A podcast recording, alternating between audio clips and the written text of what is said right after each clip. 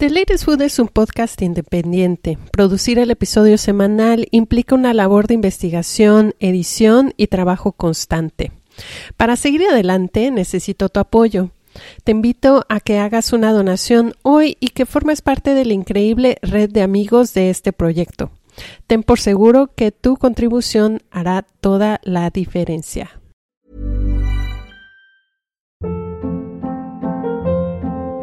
Hold up. What was that? Boring. No flavor. That was as bad as those leftovers you ate all week. Kiki Palmer here, and it's time to say hello to something fresh and guilt-free. Hello Fresh. Jazz up dinner with pecan-crusted chicken or garlic butter shrimp scampi. Now that's music to my mouth. Hello Fresh. Let's get this dinner party started. Discover all the delicious possibilities at hellofresh.com.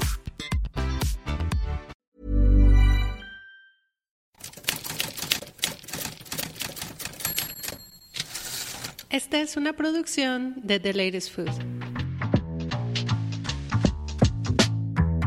Bienvenidos a un episodio más de este podcast.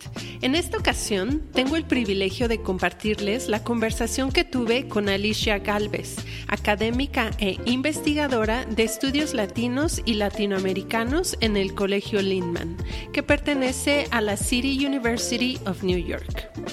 En 2018, Alicia publicó un libro sumamente interesante sobre los efectos que el Tratado de Libre Comercio ha tenido en la salud y en la alimentación de los mexicanos.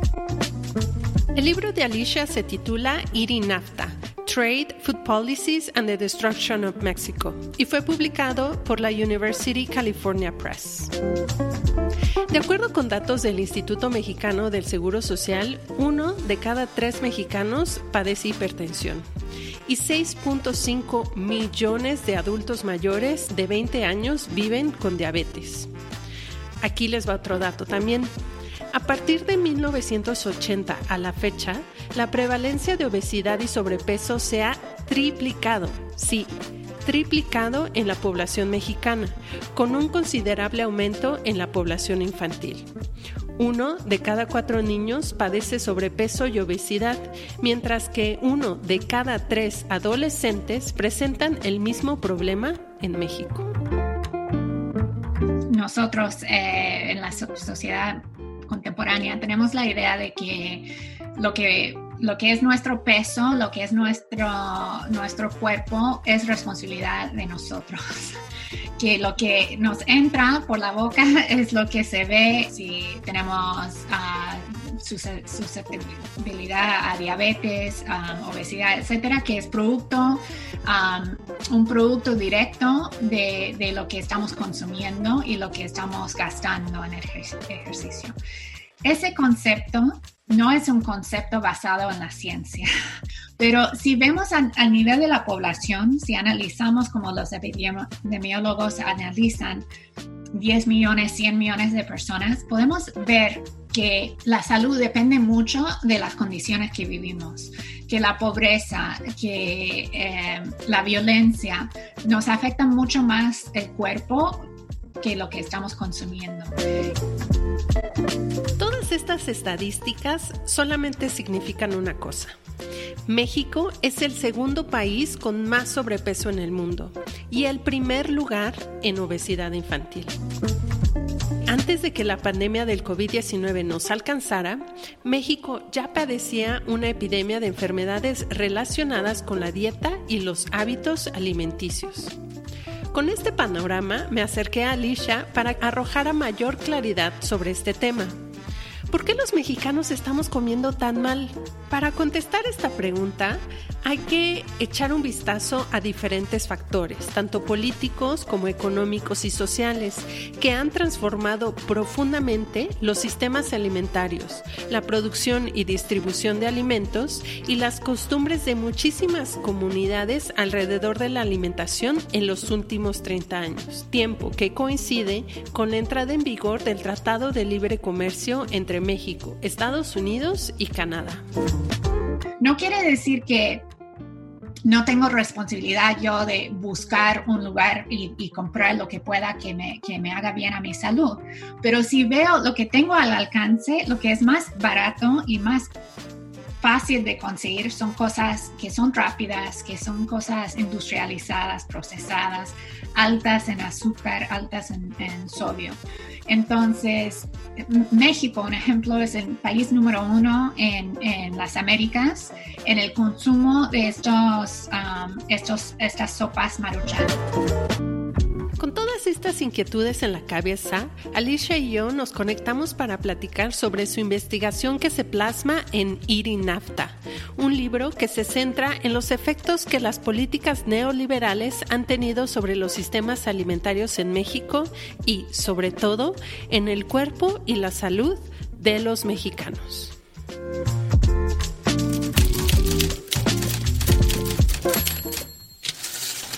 Eh, ¿Nos podrías explicar por qué el sistema de cultivo de milpa y la cocina que se deriva de este cultivo ha estado amenazado desde la implementación de NAFTA?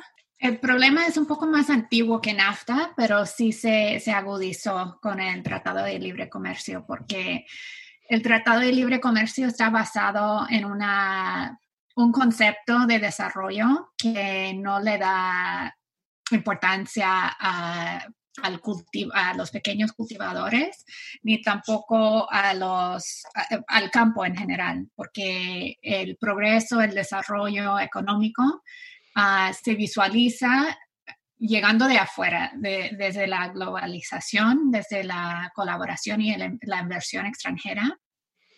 Entonces, eh, como que se descarta, se, se, deja a un lado, sobre todo los pequeños agricultores.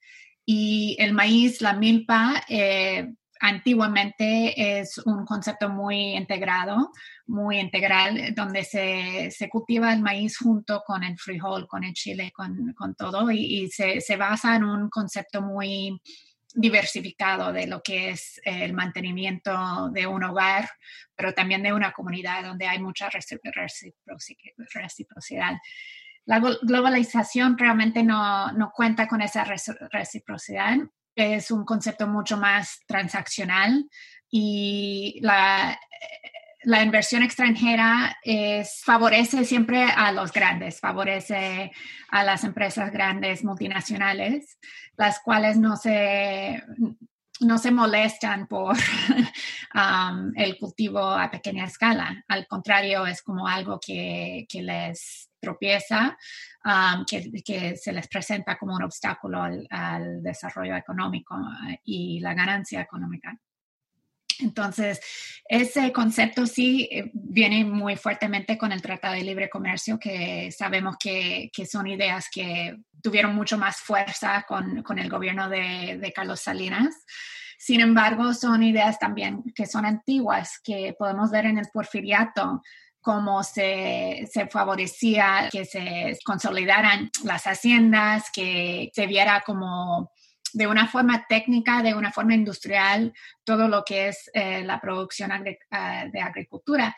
Y hasta en la Revolución Mexicana, que obviamente ideológicamente es lo opuesto, también se veía la necesidad de, como de ah, modernizar, industrializar la producción de alimentos para alimentar a una población más grande, más industrializada. Entonces, a pesar de la inclinación ideológica, lo que se comparte es una, como un sesgo en contra del campo y del pequeño agricultor. También eh, en tu libro haces referencia a conceptos como seguridad alimentaria, soberanía alimentaria. ¿Podrías explicar un poco estos conceptos y por qué es necesario que México defienda su soberanía alimentaria ante los tratados internacionales de comercio? Yo cuando empecé este proyecto, yo pensé que eran sinónimos. Pensé que la soberanía alimentaria y la seguridad alimentaria se referían a lo mismo, el acceso a alimentos suficientes. Sin embargo, las dos palabras tienen un significado muy distinto. La seguridad alimentaria es un concepto económico. no se refiere realmente a, a tener alimentos suficientes, sino tener el poder adquisitivo de comprar alimentos suficientes. No importa que cultivas, compras, consigues en el mercado internacional tus alimentos como persona, como hogar o como país o que los cultivas, da lo mismo, porque es un concepto económico donde si viene tu, tu maíz de Estados Unidos o viene tu maíz de China, es maíz. Maíz es maíz, no importa de dónde, de dónde viene, con una cantidad suficiente con el poder adquisitivo de, de, conseguirlo. Entonces, bajo un concepto de seguridad alimentaria, México no necesita cultivar nada. y hay países que no cultivan nada.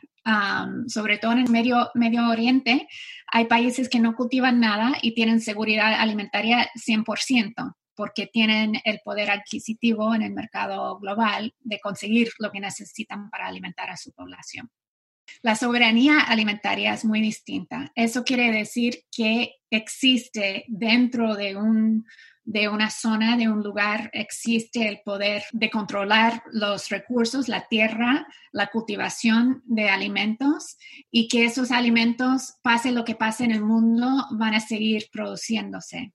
Entonces, si lo analizamos a nivel del hogar, la soberanía alimentaria quiere decir que una familia tiene su milpa, cultiva su maíz, tiene sus animalitos, su, huerto y produce lo que necesita, no necesita del mercado, del supermercado, de, de lo que sea, tiene su soberanía alimentaria donde no depende de nadie. A nivel del país, México, no sé en, este minuto, pero las últimas cifras que analicé, México estaba importando 41% de sus alimentos. Y es un país que la agricultura es súper fuerte, sin embargo, está importando casi el 50% de sus alimentos. Entonces, bajo del Tratado de Libre Comercio hay una decisión que se hace de perseguir, de buscar seguridad alimentaria, sin importar que les cueste a México su soberanía alimentaria. No importa que cultive México con tal que compre sus necesidades en el mercado global. Entonces, eso crea una dependencia súper fuerte en el mercado global, en los precios globales, porque el momento que sube el, precio del maíz, un ejemplo, a nivel mundial, México ya no, a lo mejor no tiene el poder adquisitivo para alimentar a su población y no tiene, ya no tiene los recursos locales como para suplantarlo. Ahorita estás tocando un tema de un acuerdo entre macropolítica, ¿no? Y las consecuencias económicas derivadas de NAFTA. ¿Se pueden considerar eh, un caso de violencia estructural, algo que propones en el libro, no solo como tú lo mencionas en el caso de la migración, sino la consecuencia en los cambios de la dieta de los mexicanos y cómo eso ha derivado en una epidemia nacional de enfermedades como obesidad? Diabetes, hipertensión, eh, enfermedades en los riñones.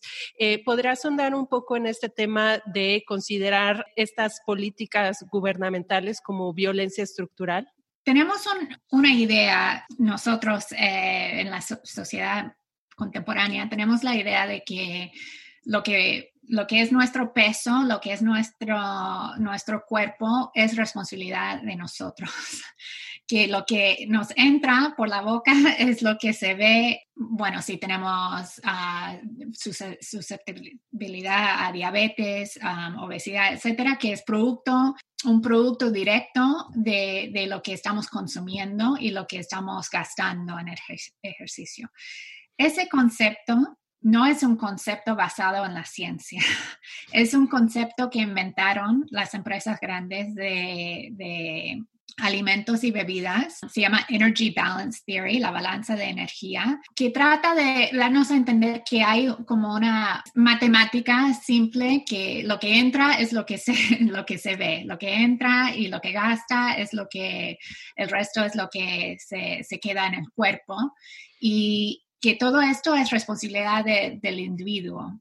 Ahora, ese concepto como digo, es, es, un producto de mercado técnica, es un producto que nos ha tratado de convencer. Un ejemplo, Coca-Cola, que dice que realmente no hay bebida que nos haga mal, sino que es la moderación, ¿no? La moderación y que tenemos que hacer ejercicio y si queremos tomarnos una Coca-Cola, tenemos que saber cuánto tenemos que caminar, correr para, para eliminar esas calorías y que es muy simple esa, esa ecuación matemática. Ahora, en realidad, eh, la forma que tiene nuestro cuerpo y si tenemos diabetes, si tenemos hipertensión, si tenemos muchas enfermedades crónicas, es mayormente efecto de la situación en que vivimos.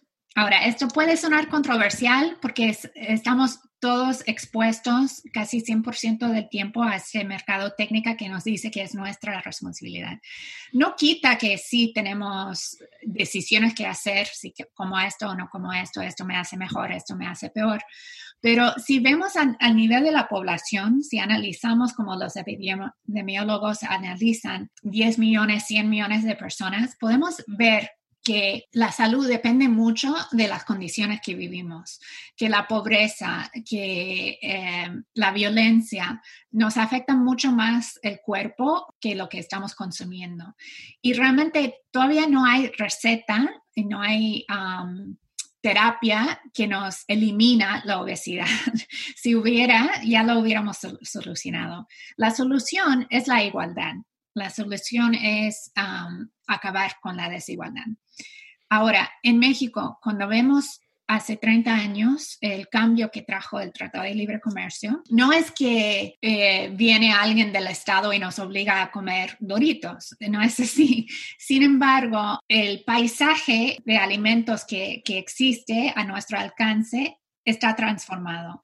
Entonces, si antes comíamos quizás más productos cultivados localmente o cultivábamos localmente nuestros alimentos, ahora estamos más propensos a, estar nuestra, a, hacer nuestras compras en Walmart o estamos haciendo nuestras compras en, en cualquier supermercado o en una tienda donde no hay productos frescos. No quiere decir que no tengo responsabilidad yo de buscar un lugar y, comprar lo que pueda que me, que me haga bien a mi salud, pero si veo lo que tengo al alcance, lo que es más barato y más fácil de conseguir son cosas que son rápidas, que son cosas industrializadas, procesadas, altas en azúcar, altas en, en sodio. Entonces, México, un ejemplo, es el país número uno en, en las Américas en el consumo de estos, estos, estas sopas maruchan.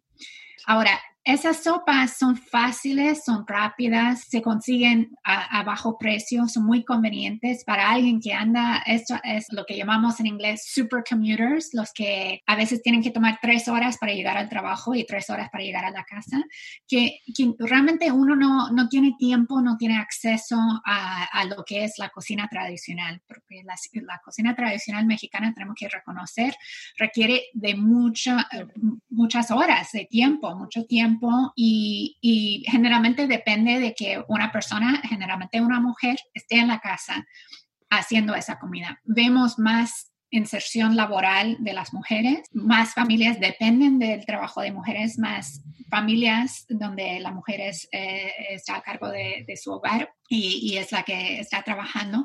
Entonces, es esa forma tradicional de comer. Depende mucho de, una estructura familiar más patriarcal, más tradicional, donde ciertas personas se encargan de, preparar la comida para la familia entonces hay muchas razones, incluyendo yo como feminista aplaudo a las mujeres que, como yo, que estamos trabajando y no tenemos tiempo para estar todo el día haciendo um, guisados para nuestras familias. Sin embargo, eh, eh, todo eso tiene un, costo y tiene un costo al nivel de la salud, tiene un costos sociales también. Y vemos que no es que de la noche a la mañana todo el mundo desarrolló, algunos que entrevisté me dijeron, es que Alicia no entiendes, la gula mexicana, eh, la gula es, es famosa no creo que la gula mexicana sea más que otro país. Todo el ser humano en el mundo, en la historia de, la humanidad, nos gusta el salado, nos gusta el dulce. No es que despertamos una mañana con, más gula que, hace 30 años. Es que lo que está al alcance es más más industrializado, más procesado, no nos da lo mismo que una, una, cocina tradicional. Y eso tiene un efecto en el cuerpo. Y es una forma de violencia estructural porque son, son patrones, los que tienen mayor acceso a recursos económicos tienen mayor acceso a cosas frescas, tienen mayor acceso a a contratar a alguien que les cocine, tienen mayor acceso a, a mantener su salud a pesar de que haya cambiado todo, mientras los que están más vulnerables, que están trabajando más horas, que tienen que viajar más tiempo para llegar al trabajo, que las, los miembros de la familia están en muchos lugares durante el día, no tienen acceso a, comer de ese estilo tradicional. Y eso es donde viene la parte sociológica que se, se ve que corresponde a la desigualdad social.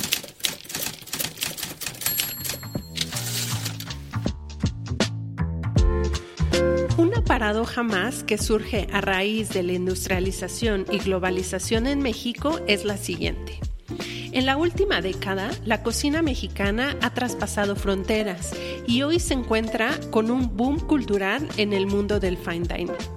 En contraste con este fenómeno, el mexicano promedio está dejando de consumir tortillas y está optando por comida procesada.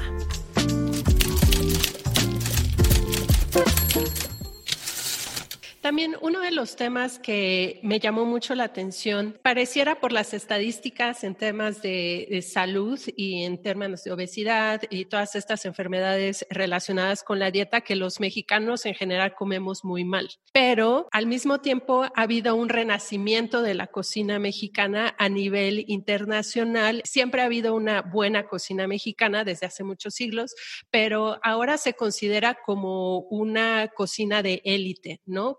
Precios cada vez más altos por tortillas hechas a mano. ¿Cómo puedes explicar esta paradoja de que ahora la cocina de la milpa ha sido desde hace muchos siglos una cocina que se ha considerado como indígena de campo? Hoy es una comodidad y es aspiracional. Eso fue uno de los misterios que más me dio problema cuando estaba haciendo la investigación de este libro. No entendía cómo es posible que algo que era muy humilde, um, que, que estaba al alcance de todo el mundo, que inclusive se menospreciaba, ahora se ha convertido en un lujo y me di cuenta después que es, son los mismos factores económicos que consiguen que Enrique Olvera puede cobrar 200 dólares, no sé cuántos en pesos ahora, para un, un, un almuerzo, una cena, mientras lo mismo que él sirve, el mole, la tortilla hecha a mano, ya no se puede casi conseguir en algunos pueblos porque por la migración, por la falta de acceso a la tierra, por la falta de acceso a agua, ya no está ese mismo acceso a esa, esas comidas tradicionales que son mayormente comidas indígenas. Ahora, me di cuenta que es por eso, es porque ha ido poniéndose más escasez esa forma de comer a nivel nacional, se ha hecho más difícil conseguir. Yo lo veo que voy esporádicamente a México. Cada vez que voy a México veo menos tortillerías que hacen tortillas uh, con nixtamal. Ah, cada vez que eso se pone más escasez, ya puede venir alguien y decir, ah, esto es especial, yo necesito cobrar más porque tengo que conseguir el maíz del último, la última persona en, este cerro, de este pueblo, de, este lugar muy remoto donde, donde consigo este, este maíz muy especial. el maíz criollo de, de, esta zona. Eso es, es un factor económico que a nivel global se cobra más cuando algo es más escasez y se puede, ya viene la parte de lo que llamo la capital narrativa, de poder contar una historia, ¿no? Porque Enrique Olvera cuenta una historia hace mucho, le admiro en cierta forma porque ha conseguido que se respete algunas tradiciones que, que a lo mejor se respeta más por, por, la fama que él tiene, la forma de que él sí respeta las abuelitas de Oaxaca que le enseñaron a hacer lo que él hace. Sin embargo, lo que pasa es que se usa la narrativa, se narra una historia de salvación, de, rescate de estas cosas porque se puede hacer un argumento que se están perdiendo. Entonces vienen personas como René Redzepi a, Yucatán, a, Tulum, a decir que se ha menospreciado y que él se va a dedicar a informar al mundo que la tortilla es la, la comida perfecta. que la enfrijolada es lo que le cambió la vida, ¿no? Entonces, él tiene acceso a esa, ese ganchito, a esa historia, transmitirlo a un público global, porque no, cada persona que va a Tulum no ve eso, ¿no? Quintana Roo es el estado quizás de, de la República donde más se ha visto desplazamiento de la gente maya de sus tierras, que mayormente han tenido que dejar sus pueblos y están trabajando en turismo. Entonces, las mismas personas que están trabajando en Tulum, que, se ha creado como una zona de ecoturismo casi de la selva, ha obligado el, desplazamiento de las personas que trabajan ahí y ha creado ese vacío donde alguien como René Redzepi puede decir, ah, nadie aquí aprecia el maíz, nadie aquí aprecia la tortilla. Entonces yo la voy a hacer y, voy a hacer videos en YouTube y, transmitir al mundo eh, que lo que he descubierto de una forma muy colonial, muy de, Cristóbal Colón, ¿no? De decir, he descubierto esto que, nadie aprecia, ¿no? Y tenemos que quién es nadie que aprecia, ¿no? Son, son procesos de desplazamiento de lo que mi mentor Renato Rosaldo llama la nostalgia, nostalgia del imperialista que, que extraña lo que ha destruido, ¿no? O sea, qué pena que destruí esto que ahora lo extraño, ¿no? Entonces es un proceso muy triste de alejamiento de, de, las personas que realmente son dueños de estas costumbres, de estas tradiciones, de, de este conocimiento indígena y luego vienen otros de afuera a decir, ah, mira, no se está respetando, no se está apreciando, yo lo voy a, apreciar. Y como yo lo estoy apreciando, voy a cobrar mucho. Hablando de este concepto de nostalgia imperialista, la cocina mexicana de milpa, tradicional, ancestral, ya se puede ver en un, en un setting de fine dining y casual dining. Y las personas con, con suficiente poder adquisitivo, hablamos de clase media, clase media alta, alta eh, son las personas que pueden pagar estos menús en estos restaurantes que están en las listas, etcétera, etcétera. En esta línea de eh, la nostalgia imperialista, los mexicanos también hemos, por lo que explicas, también somos parte de, esta destrucción que hemos vivido y que hemos condonado un poco y que ahora eh, buscamos regresar. Hablas también de la narrativa correcta. citaste a René Redzepi que dice, bueno, es que nadie ha contado la, la historia correcta de la tortilla, ¿no?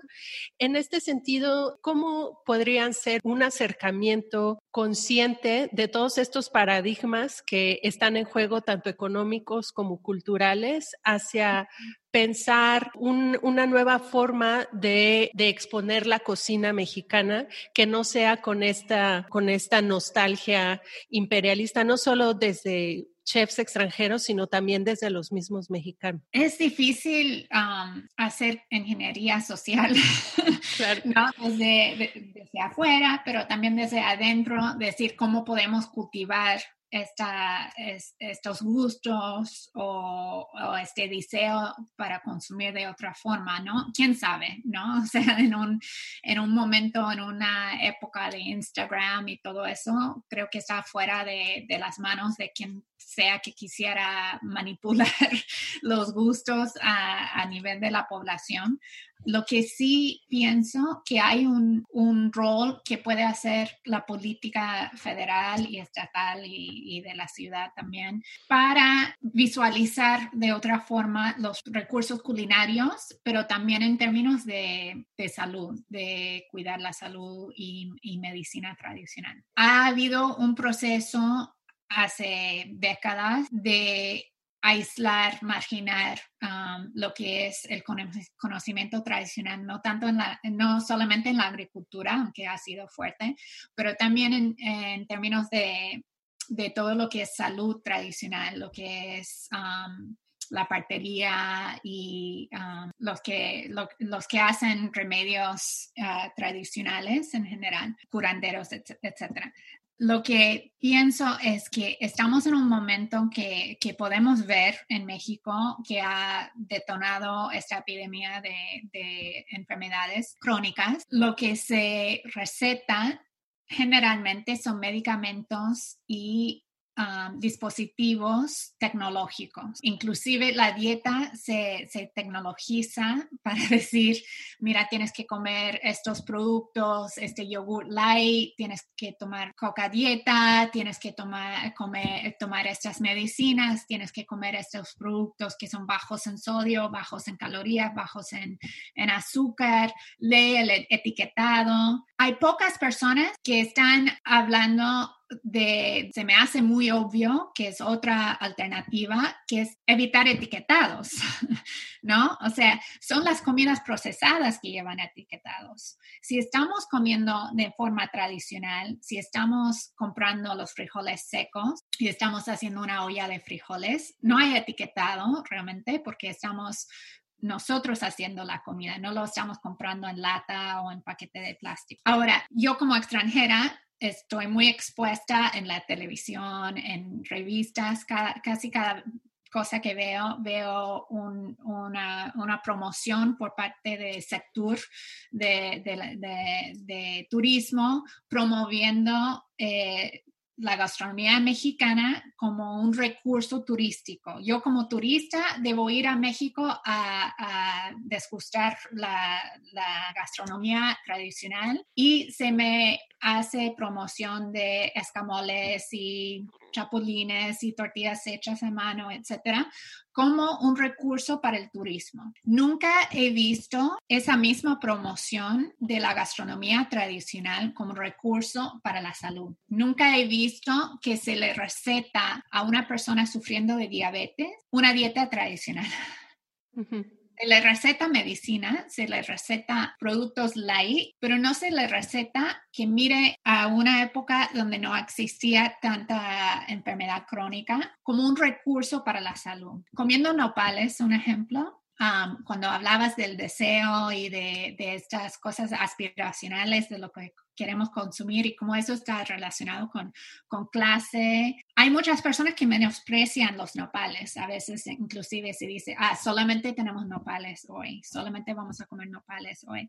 Se considera como un recurso, como un último recurso de algunas personas que obviamente han tenido que sufrir la falta, han, han sufrido hambre y han sufrido la falta de otros alimentos y los nopales han estado ahí al alcance, ¿no? Se necesita, como dice Alejandro Calvillo de Poder del Consumidor, se necesita una campaña de mercado técnica para los tlacoyos, para los nopales, ¿no? Promoviendo no, no los jugos o, batidos de polvo de nopal, no, el nopal, el nopal entero se le quita las espinas, no, o sea, de las formas tradicionales, consumir las cosas en su forma más entera es un recurso para la salud y vemos que esa estrategia de, comer de una forma más tradicional tiene efectos ah, beneficiosos para la salud. Entonces, me gustaría ver una celebración no solamente para el turista, sino a nivel de educación, de, salud, de todos los ah, sectores del gobierno y de la sociedad, una promoción de lo que es la cultura ah, culinaria tradicional indígena. ¿Y crees que el sistema de milpa pueda sobrevivir la época neoliberal? ¿O cuál sería el pronóstico en, los siguientes años de este, este problema que estamos teniendo en México? Yo creo que ahora esto de la pandemia nos ha servido como para revelar muchas cosas que no, no surgieron ahora en la pandemia, han estado ahí, pero a lo mejor han estado cubiertos, tapados por otras realidades. No podíamos pensar en, en ciertas cosas porque eran, no sé, en migración, en derechos humanos, porque son como cosas que, que son cosas de lujo que tenemos que preocuparnos, preocuparnos más de, del Producto Bruto Económico del año, ¿no? Entonces, ese, como decimos en inglés, short-term thinking, ¿no? Pensando en corto plazo, nos ha llevado a este momento que estamos, donde con la pandemia estamos viviendo, viendo que puede haber una crisis alimentaria a nivel global, ¿no? Los sistemas que dependen de que mis manzanas me lleguen de Nueva Zelanda y el aguacate me llegue de Michoacán y, y, kiwis me lleguen de Chile. No es sostenible, no es sostenible ambientalmente, no es sostenible económicamente, no es sostenible si tenemos un, um, una ruptura de, las cadenas de abastecimiento. Entonces, lo que tenemos que pensar es cómo tener más soberanía alimentaria y tener más soberanía de salud, pensar más localmente cómo sostenemos nuestras comunidades en términos de alimentos, en términos de salud en términos de trabajo. Esto va a ser un problema grande, yo creo, por muchos años, um, esta crisis económica producida por la pandemia, pero nos hace, no, es para rescatar ni tampoco trata de pintarlo bonito, no hay nada bonito con esta pandemia, pero nos obliga a pensar cómo podemos fortalecer localmente nuestras comunidades. Y creo que puede haber más aprecio por los cultivadores pequeños que a lo mejor han estado ahí y no han tenido dónde vender su maíz o dónde vender sus frijoles, pero han estado ahí con sus 3, 4 hectáreas y han, han producido alimentos. Y cómo darles a ellos más apoyo para que sigan produciendo, porque va a ser más confiable si yo sé que de aquí a 10 kilómetros puedo conseguir mis frijoles, que depender de una cadena global que me trae todo a un supermercado donde están los estantes vacíos, ¿no? Entonces tenemos que pensar de, de una forma más creativa y creo que sí puede haber más aprecio por la soberanía alimentaria. Y yo sé que en este momento, no sé, el gobierno de López Obrador sí um, puso prioridad en la soberanía alimentaria desde un principio y luego muchas cosas intervinieron, pero creo que sí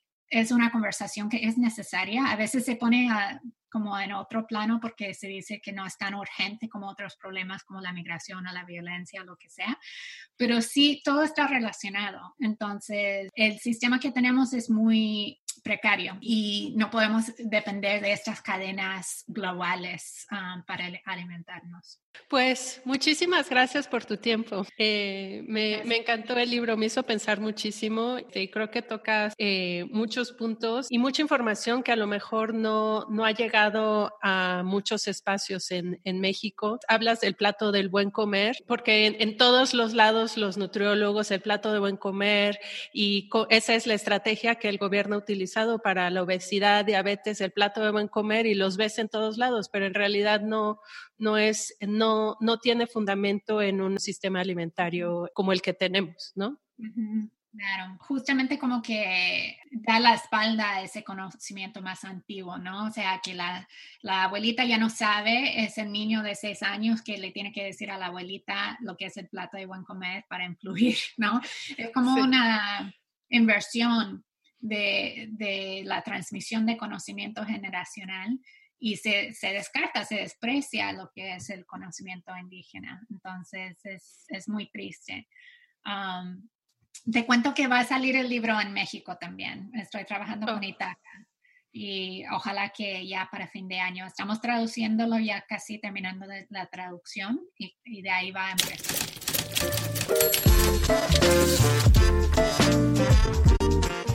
El libro de Alicia Galvez, Nafta, se encuentra disponible en Amazon tanto en formato digital como impreso. Muchísimas gracias por quedarte con nosotras hasta el final de la charla. Deja una reseña y mándame tus comentarios a nat.deleresfood.com. Hasta la próxima.